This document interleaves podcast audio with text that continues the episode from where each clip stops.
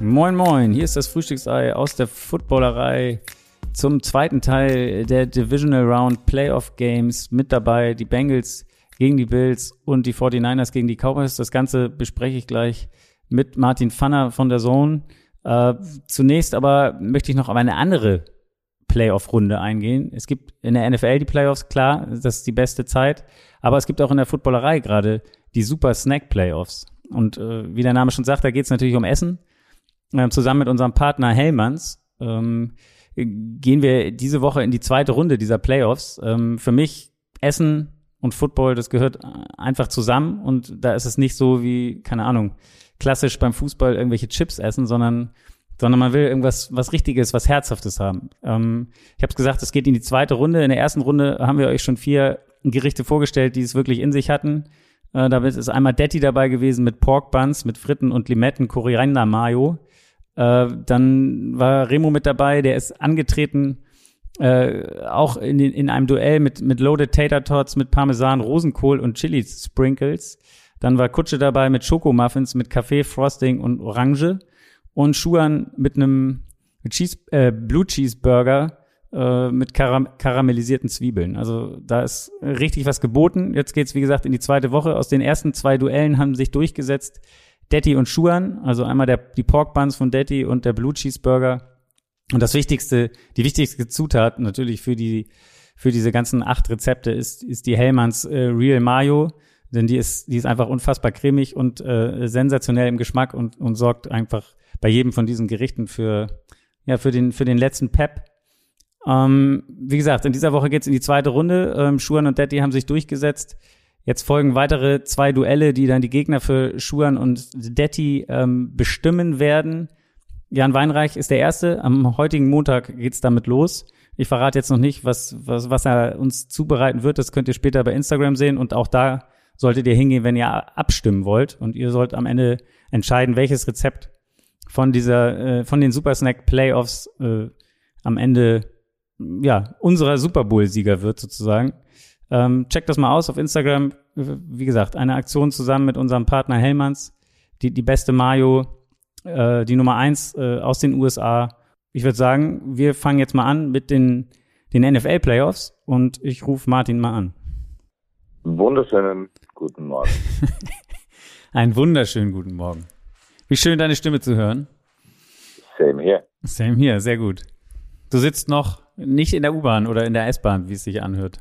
Nee, die fährt erst in einer, einer guten Stunde. Das heißt, äh, wir haben dieses Mal ein etwas ruhigeres Setting und auch ein etwas größeres ähm, Zeitfenster, wenngleich ich mir die Frage stelle, möchte man als Dallas Cowboys Fan lange Leuten zuhören, die sich über diese Partie äh, unterhalten und, und auch wenn man es runterbricht und gibt den Final Score jetzt noch nicht preis, so wirklich fürs ästhetische Footballauge war es vielleicht nicht die Partie des Wochenendes. Leider eines letztlich enttäuschenden Divisional-Wochenendes. Also für mich ja eigentlich immer das coolste Football-Wochenende im gesamten Jahr, weil dann halt doch öfters nicht die acht besten Teams im direkten Vergleich dann, dann auch aufeinandertreffen. Aber für mich jetzt so nach dem Abschluss, auch wenn es dann die, die, die knappeste Partie war mit San Francisco gegen Dallas, die ich begleiten durfte, irgendwie war das Wildcard Weekend spektakulärer. Oder wie, wie ging es dir damit? Auf jeden Fall. Also ich, ich hatte gehofft, äh, ich habe einen Kumpel, Holger, der hat mir schon geschrieben, als das erste Wildcard-Game, ich habe jetzt vergessen, was das war, das erste, ich glaube, San Francisco gegen, gegen, die, gegen Seattle, das hattest du, genau, da hatten wir, hatten wir uns ja auch. Und äh, da hat er mir geschrieben, oh, Wildcard-Weekend war doch eigentlich immer eigentlich das, das grandiose Weekend. Der, der hatte nämlich immer die Meinung, dass das Divisional Round Weekend langweilig war. Ähm, hatte aber, glaube ich, vergessen, was da letztes Jahr los war. Deswegen äh, konnte ich das so nicht bestätigen und hatte eigentlich auch gehofft, dass oder hatte die Hoffnung, dass das, dass das viele richtig geile Spiele werden. Jetzt mhm. ist es irgendwie so passiert, dass es bis jetzt eigentlich selbst in der Wildcard Round ja noch keinen richtigen irgendwie noch mal so ein, so ein Umbiegen in den letzten Sekunden gab oder irgendwie, das fehlt bis jetzt, finde ich irgendwie. Also das hat jetzt Oder wir mal die, die neuen Overtime-Regeln dann auch tatsächlich zum Einsatz kommen. Ja, genau. Gehen, ja, schwierig. Aber die Championship Games sind vielversprechend. Die, auf jeden Fall. Immerhin. Immerhin. Genau, ich wollte dich eigentlich als erstes fragen, wie ist denn das, also wie, klar, du, du bist ja äh, Football verrückt, wie wir alle, und willst natürlich am liebsten die, jedes Spiel sehen. Jetzt hast du heute quasi wahrscheinlich in der Vorbereitung gesteckt auf dein Spiel, wenn dann, als die Bills gegen die, die Bengals gespielt haben. Ähm, wie hast du davon was mitbekommen oder hast du davon gar nichts mitbekommen? Bist du dann im Tunnel für dein Spiel? Nee, fast komplett gesehen. Ich bin ja äh, beruflich ohnehin schon immer schwierig unterwegs. Ich hatte, ähm, also wir teilen das Gespräch früh am, am Montagmorgen auf, aber äh, Sonntag untertags in Österreich noch ein Eishockeyspiel äh, kommentiert. Das ist, war um circa 20 Uhr dann, dann fertig, dann schnell von Innsbruck in den Zug äh, nach München. Die erste Halbzeit von Bengals äh, Bills im Zug. Wir Handy gesehen und dann den zweiten Teil, die zweite Hälfte, dann Adrian Franke und Günther Zapf lauschend ähm, in den heiligen Hallen von, von der Sohn. Da war die Vorbereitung bis auf wirklich letzte Peripherieartikel der, der Beatwriter äh, und die, die es gerne wären, zu, zu lesen, schon weitestgehend abgeschlossen. Also da war es dann schon so, dass man sich natürlich auch auf die, die laufende Bills Bengals Partie konzentrieren kann, wenn gleich mal natürlich schon irgendwie sieht, gibt es irgendwelche Inactives, mit denen man nicht gerechnet hätte bei Cowboys gegen, gegen 49ers. Für mich die größere Herausforderung an solchen Tagen ist also nicht, ähm, auch, auch immer die, die Zahlen erstmal voneinander fernzuhalten, weil es sind dann doch irgendwie 50 bis 60 Eishockeyspieler, mit denen man sich beschäftigen muss und dann aber ähm, ich wollte 100, 106 Spieler am Active Roster einer Footballmannschaft mit den ganzen Coaches, dann und auch schon passiert, im Eishockey sind es Drittel, im American Football sind Viertel. So, das ist jetzt das Ende des dritten Viertels. Ah ja, okay, ich befinde mich im richtigen Sport. Ähm, das, das macht von der Herangehensweise her ein bisschen spannender, aber ich glaube, behaupten zu dürfen, und ich habe jetzt nicht alles 100% im Kopf, dass äh, alle Zahlen, Namen, Daten und Fakten tatsächlich bei dem Sport geblieben sind, für den sie jeweils intendiert waren. Stark. Also da muss ich wirklich auch sagen, Hut ab. Also äh, an einem Tag quasi äh, ein Eishockeyspiel und ein Football NFL Playoff Spiel kommentiert. Äh, wie du es gerade gesagt hast, äh, mit mit sehr vielen Namen im Kopf, mit mit mit vielen Zahlen, unglaublich. Also ähm, ich würde es mir nicht zutrauen, sowieso nicht. Aber ja, starke Leistung. Aber weil du gerade gesagt hast, dass du das Spiel gesehen hast, ich hatte nämlich noch niemanden, um über das Spiel zu reden. Wäre es für dich in Ordnung? Du hast ja gesagt, du hast ein bisschen Zeit wenn wir kurz auch über, wir müssen da nicht so tief eintauchen, weil es ja auch relativ eindeutig war in das Spiel. Aber wenn wir da uns fünf Minuten diesem Spiel auch widmen. Natürlich. Meine Frage wäre nämlich ohnehin gewesen, wer denn mein Vorredner oder meine Vorrednerin zu Bengals gegen Bills ist, äh, damit sie dann weiß, wie, wie sehr meine Wenigkeit das Niveau auch runterzieht. Aber in dem Fall gab es noch keinen, äh, keinen Vorredner. Nee, es gab noch keinen Vorredner. Ich habe mir gedacht, ähm, wir machen das heute zusammen. Und ich hatte, wahrscheinlich hatte ich das irgendwie so im Gefühl, dass du nicht im Tunnel nur bei deinem Spiel bist, sondern auch das andere Spiel dir noch mit anguckst, so dass wir da zumindest auch nochmal drüber reden können. Die halbe, die halbe Miete in diesem Büro. Ja, sehr gut. Ähm, ja, also äh, Bengals Bills, 27-10 für die Bengals. Wenn man vorm Spiel äh, war die Rede auf der einen Seite Josh Allen Turnover Gefahr. Wie, wie kriegt er das unter Kontrolle? Gibt es zu viele?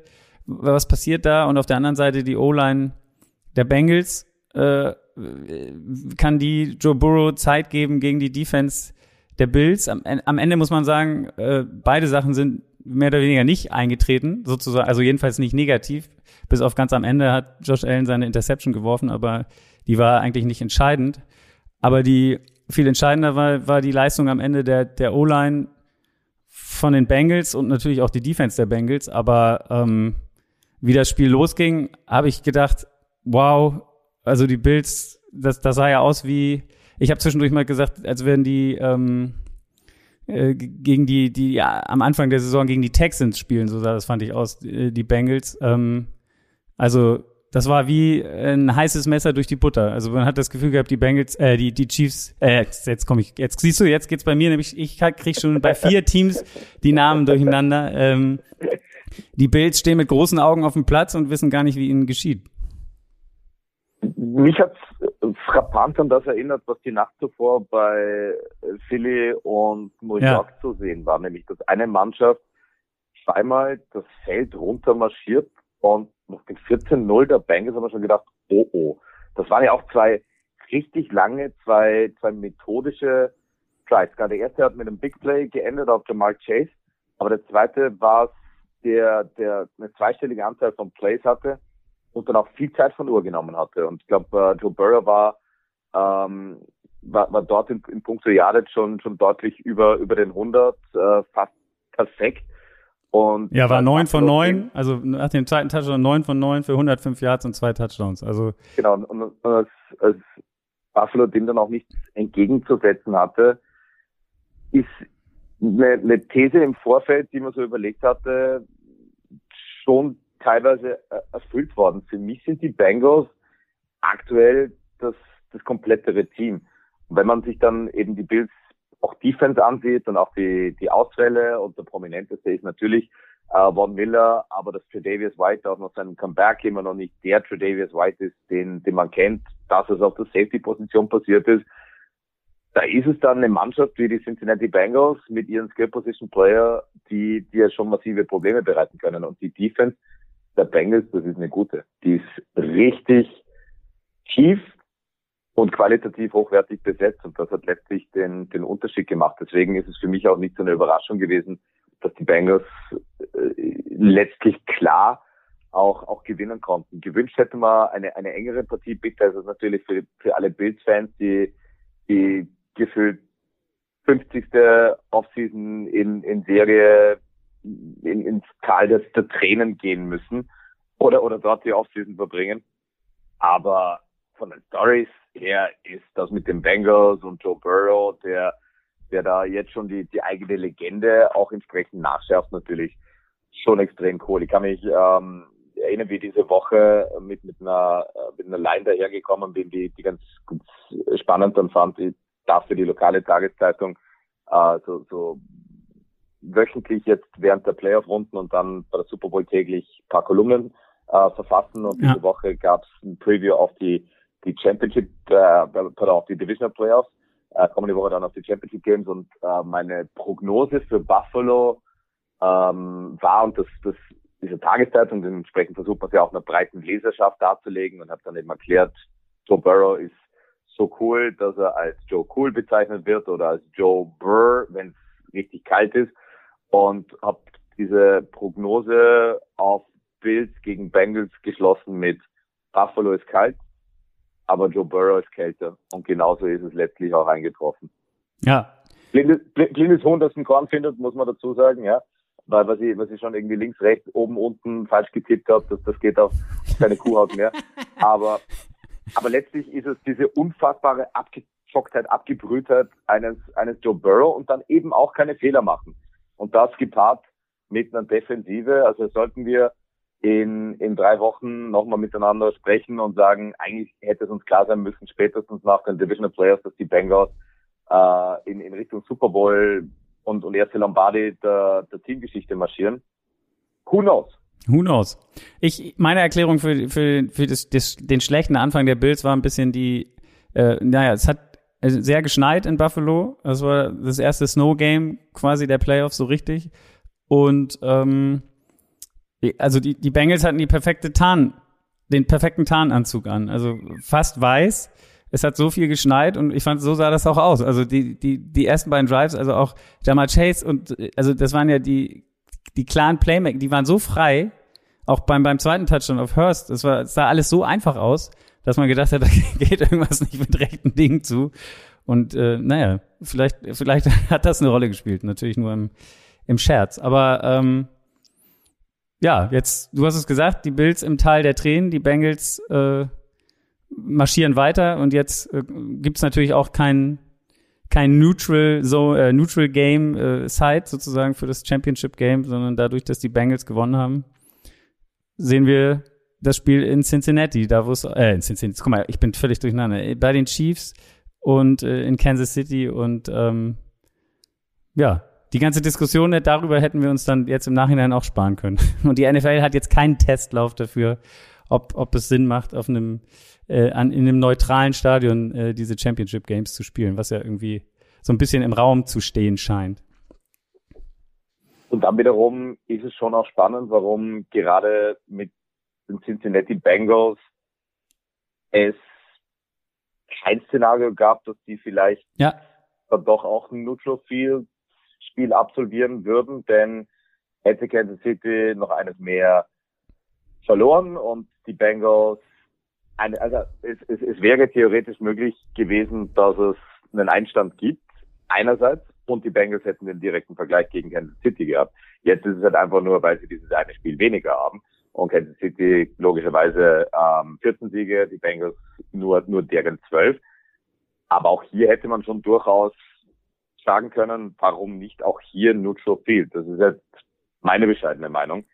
Ähm, ich glaube, den Bengals ist es nicht unrecht, wieder ins Arrowhead zu gehen, weil sie wissen, wie es ist, dort die Luft rauszulassen. Das war letztes Jahr schon eine der beeindruckenderen Playoff-Erfahrungen, wie dann auf einmal Money Mac, äh, wie wir dann auch später durch, durch die, die Mikrofonierungen rausgefunden haben, gesagt, okay, hey, wir, wir gehen jetzt, äh, wir ziehen jetzt in, in Endspiel ein und dann das Ding durchhaut und auf einmal 70.000 Chiefs-Fans den den Dolchstoß mitten rein ins, ins Herz erfahren. Das ist dann schon, das ist halt auch Playoff-Football. Das ist im Nachhinein geil, aber halt so bitter, egal gegen wen, für wen das passiert, weil halt diese, diese rohen Emotionen so nah beieinander sind, nicht nur örtlich, sondern eben auch was alles, was damit zusammenhängt, anbelangt hat. Da sind wir dann eben auch bei einem bedeutungsschwangeren Wort, das auch dann bei, bei Cowboys gegen 49ers immer wieder genannt worden ist.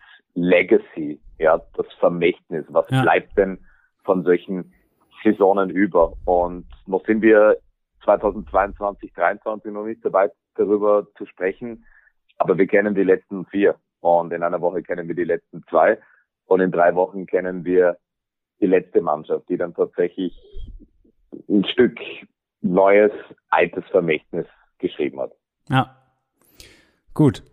Schließen wir damit die, die, die Bengals und Bills ab. Äh, eine Sache natürlich muss ich dich fragen. Du hast es sicherlich gestern ja auch gesehen.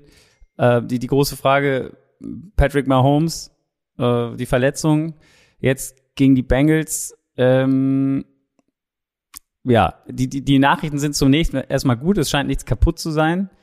Äh, man kann, heu, konnte heute auch schon hören, als er heute Morgen aufgewacht sei, äh, war das Gefühl viel besser, als man erwartet hätte und es gehe ihm sehr gut. Äh, keine, keine Ahnung, wie, was erwartest du? Also er wird sicherlich spielen, nehme ich mal an, es sei denn, in dieser Woche geht irgendwie gar nichts.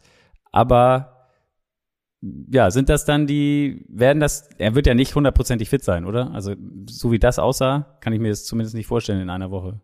Ich glaube, das kann sich niemand vorstellen und damit darum sind wir keine Gelenks- und, und, und Knöchel-Experten. Äh, ich denke mal, dass Kansas City die ganze Woche lang versuchen wird, so gut es geht, Nebelgranaten ja. aufzuwerfen, sodass sich Luane Romo und, und Cincinnati auf ein möglichst volles Playbook dann auch vorbereiten müssen, was dann die ganzen Rollouts, die ganzen ähm, Improvisationen von Mahomes anbelangt.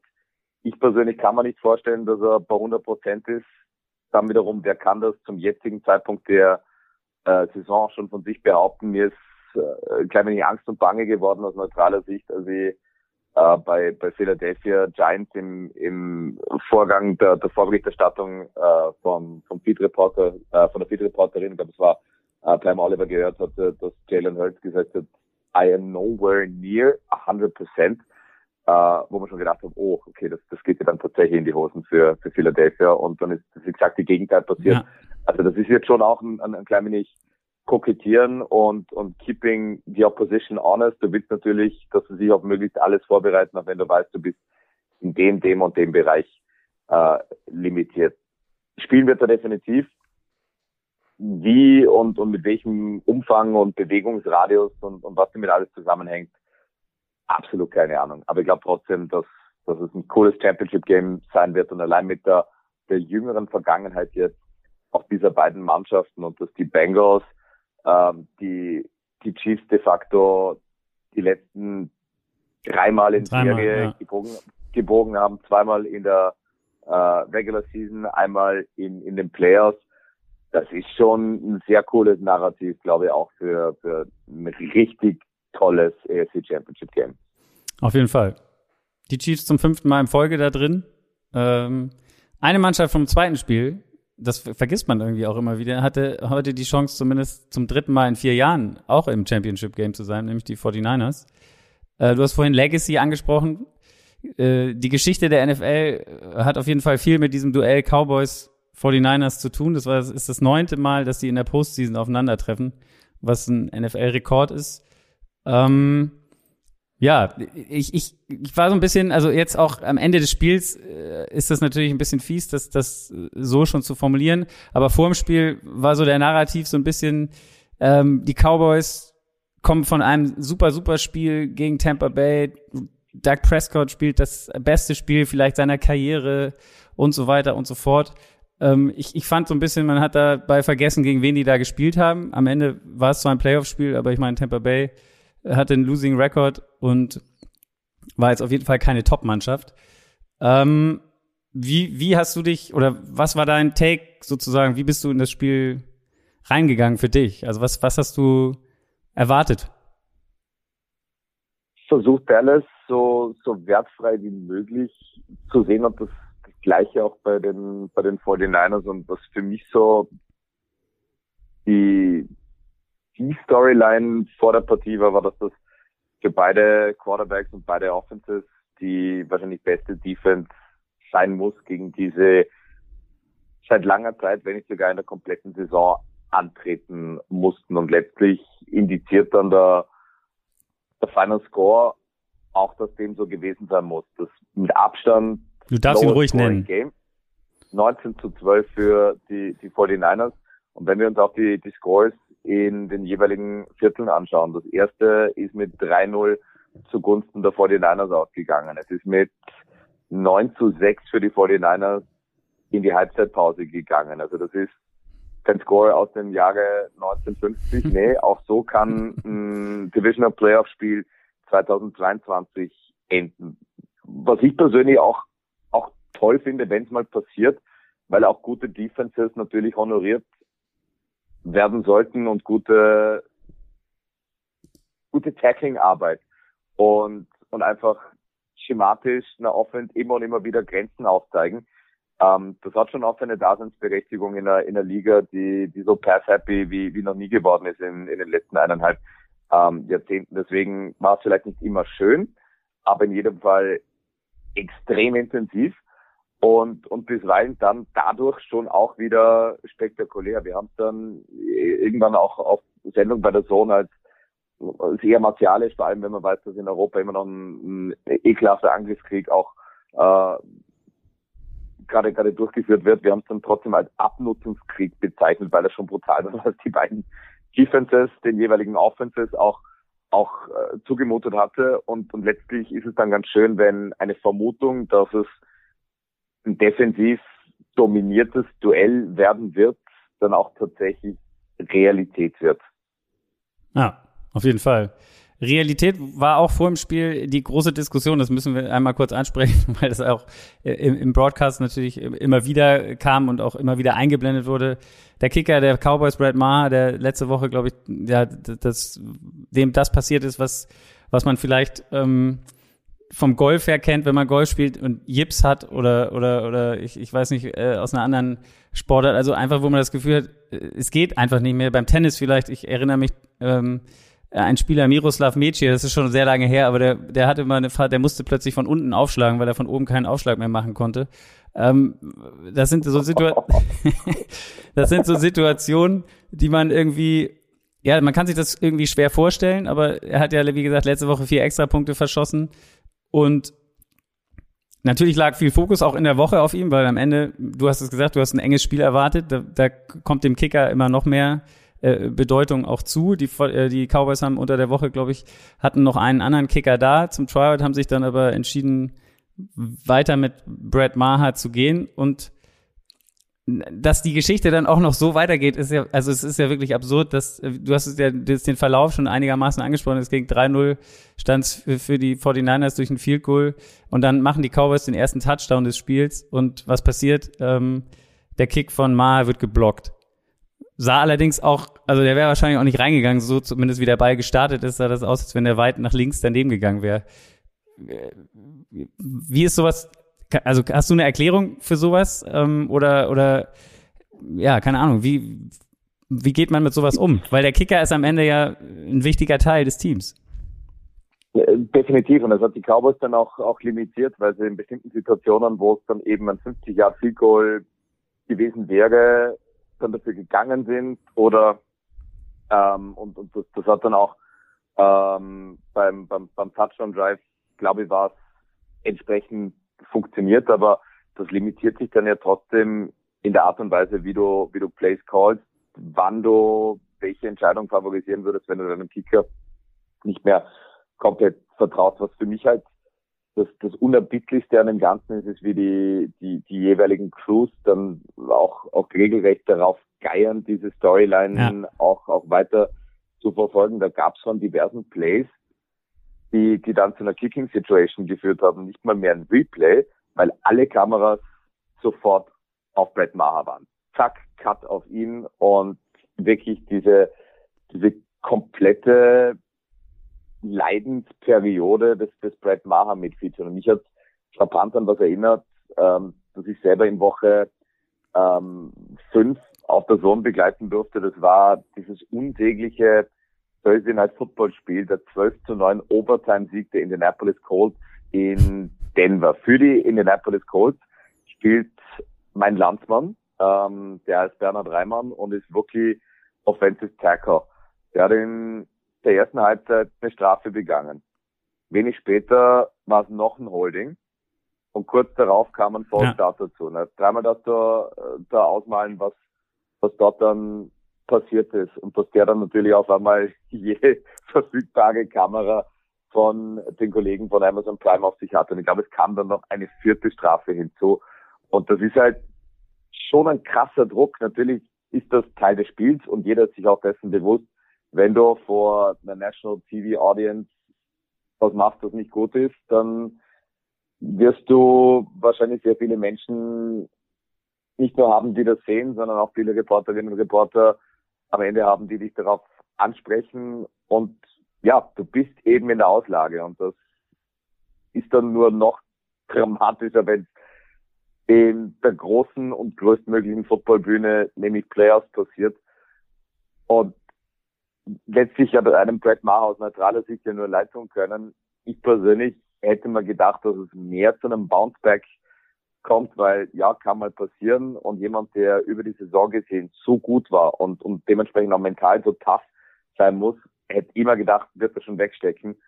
Und, und dann aber wiederum, wir können alle nicht in, in Leute reinblicken und jeder kennt das von sich selber, wenn du dich auf irgendwas versteißt und glaubst, okay, jetzt funktioniert aber wirklich, weil jetzt hat es zu funktionieren, kann das dann eben schon auch der Schuss in den Ofen sein und genau das ist dann letztlich auch passiert. Und es wäre dann auch potenziell relevant geworden, wenn die ähm, die die äh, die Cowboys dann tatsächlich noch einen Touchdown erzielt hätten. Weil klar, wäre dann mit 1919 in die Verlängerung gegangen, aber der Extrapunkt hätte dann genau hier den Unterschied gemacht. Genau.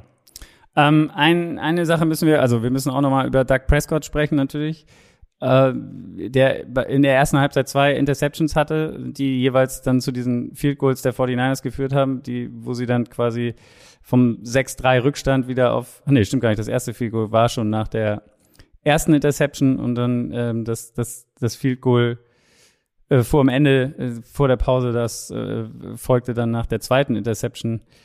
Ähm, ich hatte es angesprochen, wie gesagt, die Medien sind ja auch immer schnell. Cowboys, äh, Americas Team, Dak Prescott wird in den Himmel gelobt. Wie hast du ihn heute gesehen? Nicht, dass der Difference Maker, der er hätte sein müssen. Und, und auch da gehen die Amerikaner wahrscheinlich so hart mit, mit solchen Spielern ins, ins Gericht wie, wie niemand anderer. Im, im Nicht nur die Amerikaner. Ich muss da kurz, weil, also das muss ich dir, ich gebe es dir noch mit. ich habe während des Spiels mit Günter Zapf äh, geschrieben und der hatte mir, hatte mir die Nachricht geschickt irgendwann, äh, dass er mein, mit einem durchschnittlichen QB würden wir hier schon mit zwei Touchdowns führen.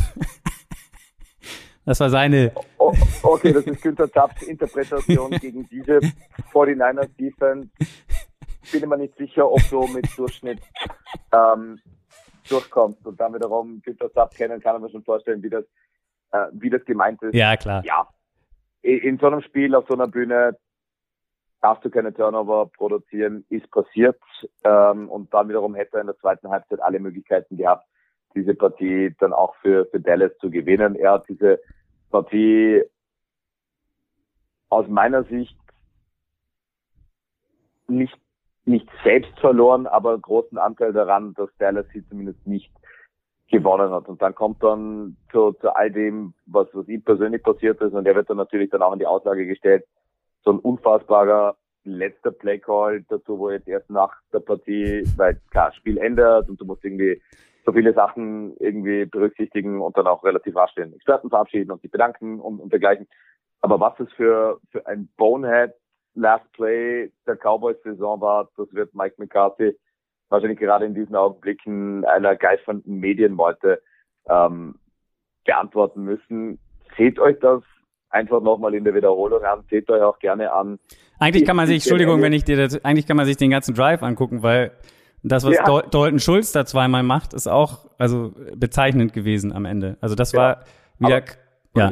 Das letzte Play stellvertretend für all die Absurditäten der Cowboys in den, in den letzten zwei Jahren. Und wenn du dir ansiehst, wie letzte Saison endete mit diesem Lauf durch die Mitte, ja, ich wo sagen, die genau. Uhr dann, dann, dann runterläuft und, und den jetzt, wie Ezekiel Elliott de facto zum Abschluss frei, frei gegeben wird. Das sah so geil aus. es, es, es, es, tut mir echt leid für, für alle Fans der, der Cowboys. Da gibt es auch, auch hierzulande in den hiesigen Breitengraden in, in Mitteleuropa extrem viele. Aber wenn man so auch aus neutraler Sicht eine Fanbase, eine Mannschaft und vielleicht einen Owner ganz gerne leiden sieht, dann ist es doch eher mit Dallas Cowboys Bezug. Und das ist jetzt auch ein, ein dickes Entschuldigung in Richtung Günther Zapf, aber ja, Cowboys polarisieren eben.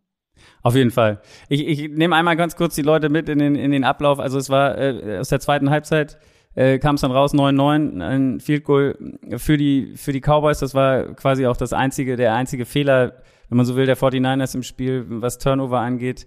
Äh, der Fumble beim beim ich glaube es war ein Punt Return von McLeod war es, der, der den Ball sich aus der Hand schlagen lässt und die Cowboys recovern es, schaffen es nicht, in der Red Zone dann einen Touchdown zu machen und müssen, nehmen das Field Goal zum 9-9. Dann folgte, ähm, ja, am Ende, die, die Cowboys hatten ein paar gute lange Plays auch. Äh, es gab dann noch ne, dieses, dieses äh, 50-Yard-Pass, glaube ich, auf, auf CD Lamb in, in einem weiteren Drive. Am Ende war es dann aber auch wieder nur ein Punt. Also es folgt, fehlte einfach die Konstanz. Und dann, dann kam das, was irgendwie den Unterschied macht, in dem in einem Drive der 49ers dann, der dann zum 16-9 führte, äh, der Catch von, von George Kittle äh, durch die Mitte, das war, den kann man sich auf jeden Fall auch in den Highlights nochmal angucken, weil das war auch zirkusmäßig. Genau, sich selber hochgezippt. In wahrscheinlich neun von zehn Fällen wird er dann von irgendeinem Linebacker oder DB, der gerade zufällig in derselben Gegend steht, runtergezogen und alle sagen, George Kittle, wie kann er das nur machen? Nur ist er dann halt derjenige, der zupackt und nochmal zupackt und irgendwann das Ei dann selber hat. Und ich glaube, das war auch der 31-Yard-Catch, der einer der Grundsteine war dann zum einzigen Offensiv-Touchdown San Francisco 49ers. Genau, McCaffrey macht am Ende den Touchdown. Und ähm, ja, dann kamen die, die 49ers, äh, die Cowboys nochmal ran auf äh, 16-12, äh, wieder mit einem Field Goal und äh, dann ja, gab es noch ein Field Goal, äh, auch wieder für die 49ers, die es dann auch nicht mehr geschafft haben, äh, in die Endzone zu kommen. Äh, Günther Zapf hat noch ein anderes Thema angesprochen, da würde ich dich gerne auch einmal zu fragen und hat irgendwann geschrieben, er hat das Gefühl jetzt, also die Defense wird langsam müde der Cowboys. Wenn man sich den Spielplan anguckt, dann hat tatsächlich ja San Francisco Samstag früh gespielt und die Cowboys Montag spät.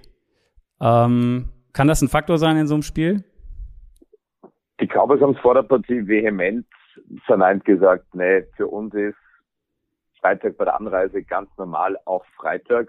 Nur mit den ganzen Trips, das ist dann natürlich schon ein Faktor. Jeder von uns, der mal irgendwo hinreisen muss, weiß dann schon, dass Reisen auch beschwerlich ist. Jetzt musst du von Tampa Bay, vom einen Ende des Landes erstmal nach Hause nach Dallas kommen, bis wahrscheinlich Dienstag früh, ähm, frühestens tatsächlich auch dort und am Freitag geht's dann schon wieder ans andere Ende dieses riesigen Landes nach Santa Clara. Währenddessen konnten die 49ers neun Tage lang nicht nur zu Hause sein, sondern auch im eigenen Bett schlafen. Jetzt ist die Zeit des Überinterpretierens und natürlich auch des, des Blame Games. Und kann man schon vorstellen, dass da auf Seiten der Cowboys oder von Cowboys Sympathisanten dann schon auch wenig Chance ausgelassen wird, den Finger zu zeigen. Und vielleicht auch in Richtung NFL. Das ist total unfair, dass eine Mannschaft, die Monday Night spielt, auf eine andere Mannschaft trifft, die, die am Samstag spielt. Aber das ist etwas, wo letztlich alle 32 Owner sehenden Auges dann auch zugestimmt haben, ja, wir wollen 17 Spiele, ja, wir wollen sieben Playoff-Teilnehmer pro Conference, ja, wir wollen ein Monday Night Football Spiel in der Wildcard-Runde. Mir persönlich hat das alte, und da bin ich dann vielleicht auch der, der, der Boomer, auch, auch wenn ich altersmäßig noch nicht ganz, ganz dort angelangt bin, aber mir persönlich hat das, das Sechser Playoff-Feld auch mit den zwei Bye-Weeks besser gefallen. Mir hat das Wildcard-Wochenende mit nur vier Spielen besser gefallen und mir hat auch ähm, das alte Divisional Playoff Wochenende mit einem 19 Uhr Spiel und einem 22 Uhr Spiel besser gefallen als jetzt dieser Divisional Sonntag, den es seit ein paar Jahren gibt, mit einem 21 Uhr Kickoff und einem 0.30 Uhr Kickoff. Und am Ende des Tages sind das alles Dinge, die unfassbar viel Geld in die Kasse der NFL und letztlich dann auch der Teambesitzer äh, spült und dementsprechend, wie heißt es im Englischen so schön, shut up and take the money. Ja. Ähm, ist natürlich am Ende auch das Thema, was, was ja auch äh, damit reinspielt, wenn man sagt, man macht International Games. Also äh, da muss ja auch immer irgendwer lange reisen und flucht am Ende darüber. Aber ähm, ähm, ja, zusammen haben sie es alle entschieden und wollen das, weil es mehr Geld bringt, weil es die NFL äh, bekannter macht, weil es ja am Ende allen zumindest monetär hilft. Und äh, wenn du dann der bist, der irgendwie darunter leidet, dann ist das halt so da müssen dann alle auch ja mal irgendwann durch. Aber es wird natürlich immer dann wieder rausgepult, wenn es dann darum geht, weil es mich in dieser Situation vielleicht gerade benachteiligt hat oder nicht. Oder zumindest aus Sicht der Spieler, die dann irgendwie sagen, was soll das Ganze? Aber so ist es nun mal, das wird sich, dieses Rad wird sich wahrscheinlich auch nicht zurückdrehen lassen und für uns ist das ja auch nicht schlecht. Ähm, wir haben ja immerhin zwei Spiele dieses Jahr und äh, da kommen ja auch nicht irgendwelche Mannschaften. Also von daher ja, aus unserer Sicht ist es ja ganz schön. Definitiv. Und, und gerade wenn man sich einfach nochmal vergegenwärtigt, was die Tage im November in München los war und ob jetzt diese Footballfeste beide in Frankfurt gefeiert werden, beide in München oder jeweils in Frankfurt und München, völlig egal. Ich glaube, Deutschland hat gezeigt und, und auch die, die umliegenden Länder, wo es so viele Fans gab, die aus Frankreich, aus Österreich, aus der Schweiz, auch aus Tschechien angereist sind, Deutschland hat nicht nur sich selbst einmal mehr, sondern auch der NFL gezeigt, wir wissen, wie man Football zelebriert und dieses zweite Spiel ist, glaube der, der gerechte und berechtigte Lohn für all das, was im November passiert ist. Mir zieht jetzt schon wieder ein klein wenig Gänsehaut auch wenn ich nur dran denke, wie, wie toll das wird und, und wie cool das für so viele Fans dann auch sein wird, in den Genuss von Patriots Football zu kommen. Wobei das war diese Saison weniger ein Genuss, aber zumindest die Patriots mal zu sehen, in den Genuss von Chiefs Football zu kommen. Mahomes und Co. zu sehen, das ist schon extrem cool und da greifen wir wieder viel zu weit vor, aber, aber es, es hängt so vieles äh, miteinander zusammen und, und dementsprechend, ja, ist das schon, schon eine, eine ziemliche Auszeichnung für, für den Football-Kontinent Europa, dass es auf einmal fünf International Games in zwei internationalen Märkten geben wird. Ja. Ganz kurz noch einmal nochmal zurück zu diesem Spiel, ähm, weil wir haben jetzt viel über die Fehler der Cowboys geredet, äh, zwar George Kittle gefeiert. Eine Sache müssen wir noch erwähnen bei den Cowboys, dass die sicherlich auch nicht bevorteilt hat oder was, was sie auch sehr geschwächt hat. Tony Pollard hat sich verletzt schon in der ersten Halbzeit äh, mit einer ähnlichen Verletzung, so sah es zumindest aus wie, wie äh, Patrick Mahomes gestern. Das sah sehr, sehr, sehr ähnlich aus vom, vom Ablauf her. Ähm, sicherlich nicht gut für die Cowboys, weil, weil Tony Pollard äh, eigentlich eine, eine Top-Saison gespielt hat für die Cowboys und auch ein, ein wichtiger Baustein war im Laufspiel. Ähm, Brock Purdy haben wir auch noch nicht angesprochen. Das war jetzt sein zweites Playoff-Spiel. Ich meine, der Junge spielt seit, keine Ahnung, acht Wochen als Starter Football, äh, hat jetzt zwei Playoff-Spiele gewonnen. Was sagst du zu ihm? Unfassbare Story. Und wenn es so weitergeht, müssen wir uns nicht nur wie bei Tom Brady die 199 ja. merken, was sein Draftslot war, sondern die 262. Ähm, habe das auch heute auf, auf Sendung schon thematisiert. Der Titel, der mit seinem 262. Pick einhergeht, den möchte ich ehrlich gesagt auch nicht mehr in den Mund nehmen, weil das, was er bisher auch geleistet hat, spottet schlicht und ergreifend ähm, dieser Beschreibung. Und auch wenn er heute wahrscheinlich mehr Game Manager war und auch wenn er heute durch eine exzellente Cowboys Defense auch öfter aufgezeigt bekommen hat, wo noch die Limitationen sind, ähm, geht es davor uneingeschränkt, also vor dieser Leistung und diesen Leistungen uneingeschränkt den Hut zu ziehen. Also das nötigt mir aller, allerhöchsten Respekt ab, dass ein Mensch in seinen frühen Zwanzigern für eine Organisation mit dieser Geschichte, nämlich auch auf seiner Position, einfach spielt, als ob das zum Spiel im Backyard wäre. Ja. Also ähm, es war auch auch Pregame so, so schön dann auch so selbstkritisch ist und, und Pässe äh, zerlegt wie seinen ersten gegen die Seahawks, wo er gesagt hat, der war nicht gut. Und dann hat er sich einfach gedacht, okay, nicht so viel drüber nachdenken, sondern einfach weitermachen. Und, und diese, diese Mentalität, das sich nicht zu sehr verkopfen, das nötigt mir schon allerhöchsten ähm, Respekt ab. Und, und letztlich ist es dann auch, auch cool zu sehen, dass sowas zum, zum Erfolg führt, natürlich eingebettet in ein exzellentes Scheme, ähm, umgeben von den wahrscheinlich besten Skill-Position-Spielern in Summe in der NFL. Aber letztlich, was auch einer der Unterschiede war, Dak Prescott, zwei Turnover, Brock Purdy, kein Turnover. Ja. Genau. Und in den entscheidenden Situationen, zumindest da, wo es bei dem einen Touchdown-Drive auch, also der, ja, Pass auf Kittel, der wird natürlich krass gefangen von Kittel, aber ähm, Purdy hatte auch echt ein paar, paar gute Würfe dabei, in, äh, wo man gesehen hat, was der auf jeden Fall leisten kann. Und letztlich ist es nichts anderes als immer und immer wieder versuchen, die richtige Entscheidung zu treffen. Ja. Und so gesehen geht dieses Scherbenduell an Brock Purdy und nicht an Dak Prescott. Genau. Das heißt, äh, die Offseason wird wieder äh, gespickt sein mit Diskussionen darüber, ob Dak Prescott der richtige Quarterback ist für Dallas. Wir kennen das ja schon. Ähm, wenn die Cowboys ausscheiden. Es wird sehr wieder darüber geredet, was mit McCarthy ist ähm, sicherlich auch, äh, wird auch Thema sein. Äh, also ja, wie, wie, wir wissen, die, die, die Offseason der Cowboys wird nie ruhig verlaufen. Ähm, es gibt da ja auch noch so einen Sean Payton auf dem Markt, der ja angeblich äh, mit, mit Jerry Jones irgendwie sehr, sehr eng verbandelt ist. Ähm, mal sehen, was da alles passiert. Da, darauf kann man sich sicherlich in der Offseason freuen.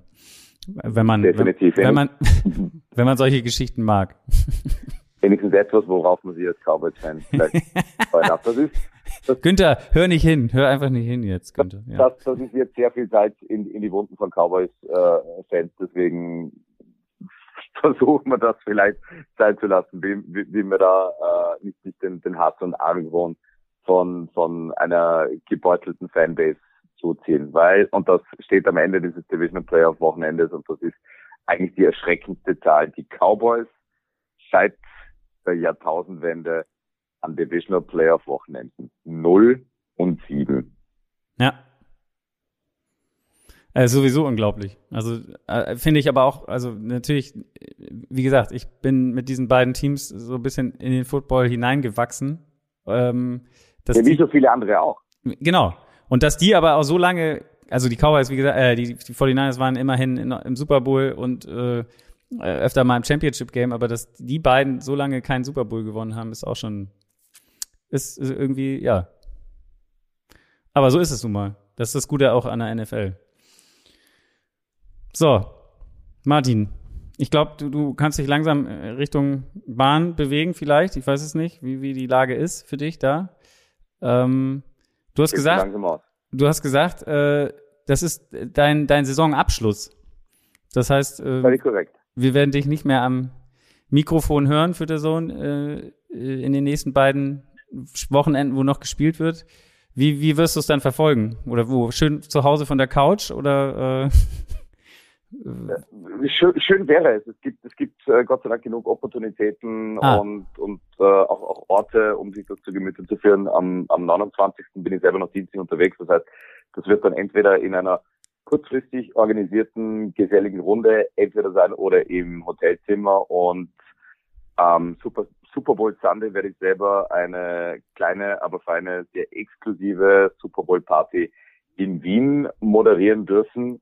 Und, und auf der Sonne, auch, auch das ist ja das Schöne mit den vielen tollen Kolleginnen und Kollegen, die vor der Kamera, aber auch hinter den Kulissen das Ganze ermöglichen, wird die, die Spiele natürlich in gewohnter der Zone ähm, Qualität geben. Gerade jetzt äh, auf das NFC Championship Game freue ich mich ähm, fast noch ein klein wenig mehr, dass Günther Zapf jetzt nicht seine Dallas Cowboys äh, begleiten wird, sondern mit den 49ers und, und den Eagles auch mal zwei gute Mannschaften ähm, begleiten darf. Also. Ähm, nee, aber, aber vom, vom Line-Up her ist mit, mit Günther Zapf und, und Adrian Franke auch beim NFC Championship Game natürlich extrem viel Qualität vorhanden und das setzt sich dann auch über die weiteren äh, Partien fort und, und allein das sind, sind für mich schon Gründe, auch, auch den Kolleginnen und, und Kollegen gebannt, ähm, zu, zu lauschen und dementsprechend ist es auch nicht ganz so schlimm, ähm, dann bei den letzten drei Spielen nicht mit dabei zu sein. Auch im Wissen, dass ich dass das unfassbare Privileg hatte, die letzten Jahre schon so viele Highlights in irgendeiner Art und Weise begleiten zu dürfen.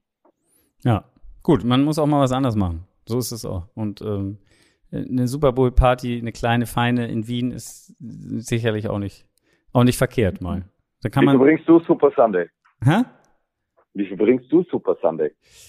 Äh, weiß ich noch gar nicht. Also die Footballerei hat auch ein, ein kleines Event ähm, in, Duisburg? in Duisburg, genau. Und da gibt's tatsächlich, nee, gibt's jetzt nicht mehr. Das ist jetzt leider vorbei, das Gewinnspiel. man hätte, man konnte bis gestern noch Karten dafür gewinnen. Ähm, die, die, die Glücklichen, die das gewonnen haben, die werden diese Woche informiert werden. Ähm, ja, auch in einer kleinen ich weiß nicht, wie groß dein Event in Wien ist, aber es wird auch eine, eine, eine kleine gemütliche Runde sein. Wir gehen einmal live von da, ähm, werden ein bisschen vorm Spiel, ein bisschen natürlich das Spiel analysieren. Da werden sehr viele Kollegen auch vor Ort sein äh, aus der Footballerei und auch ein paar externe. Ich weiß nicht, äh, ich, ich sage lieber noch keinen Namen, weil ich nicht weiß, ob ich da schon was zu sagen darf. aber, aber ein cooler Event. Also aber, aber ein cooles Event, ja.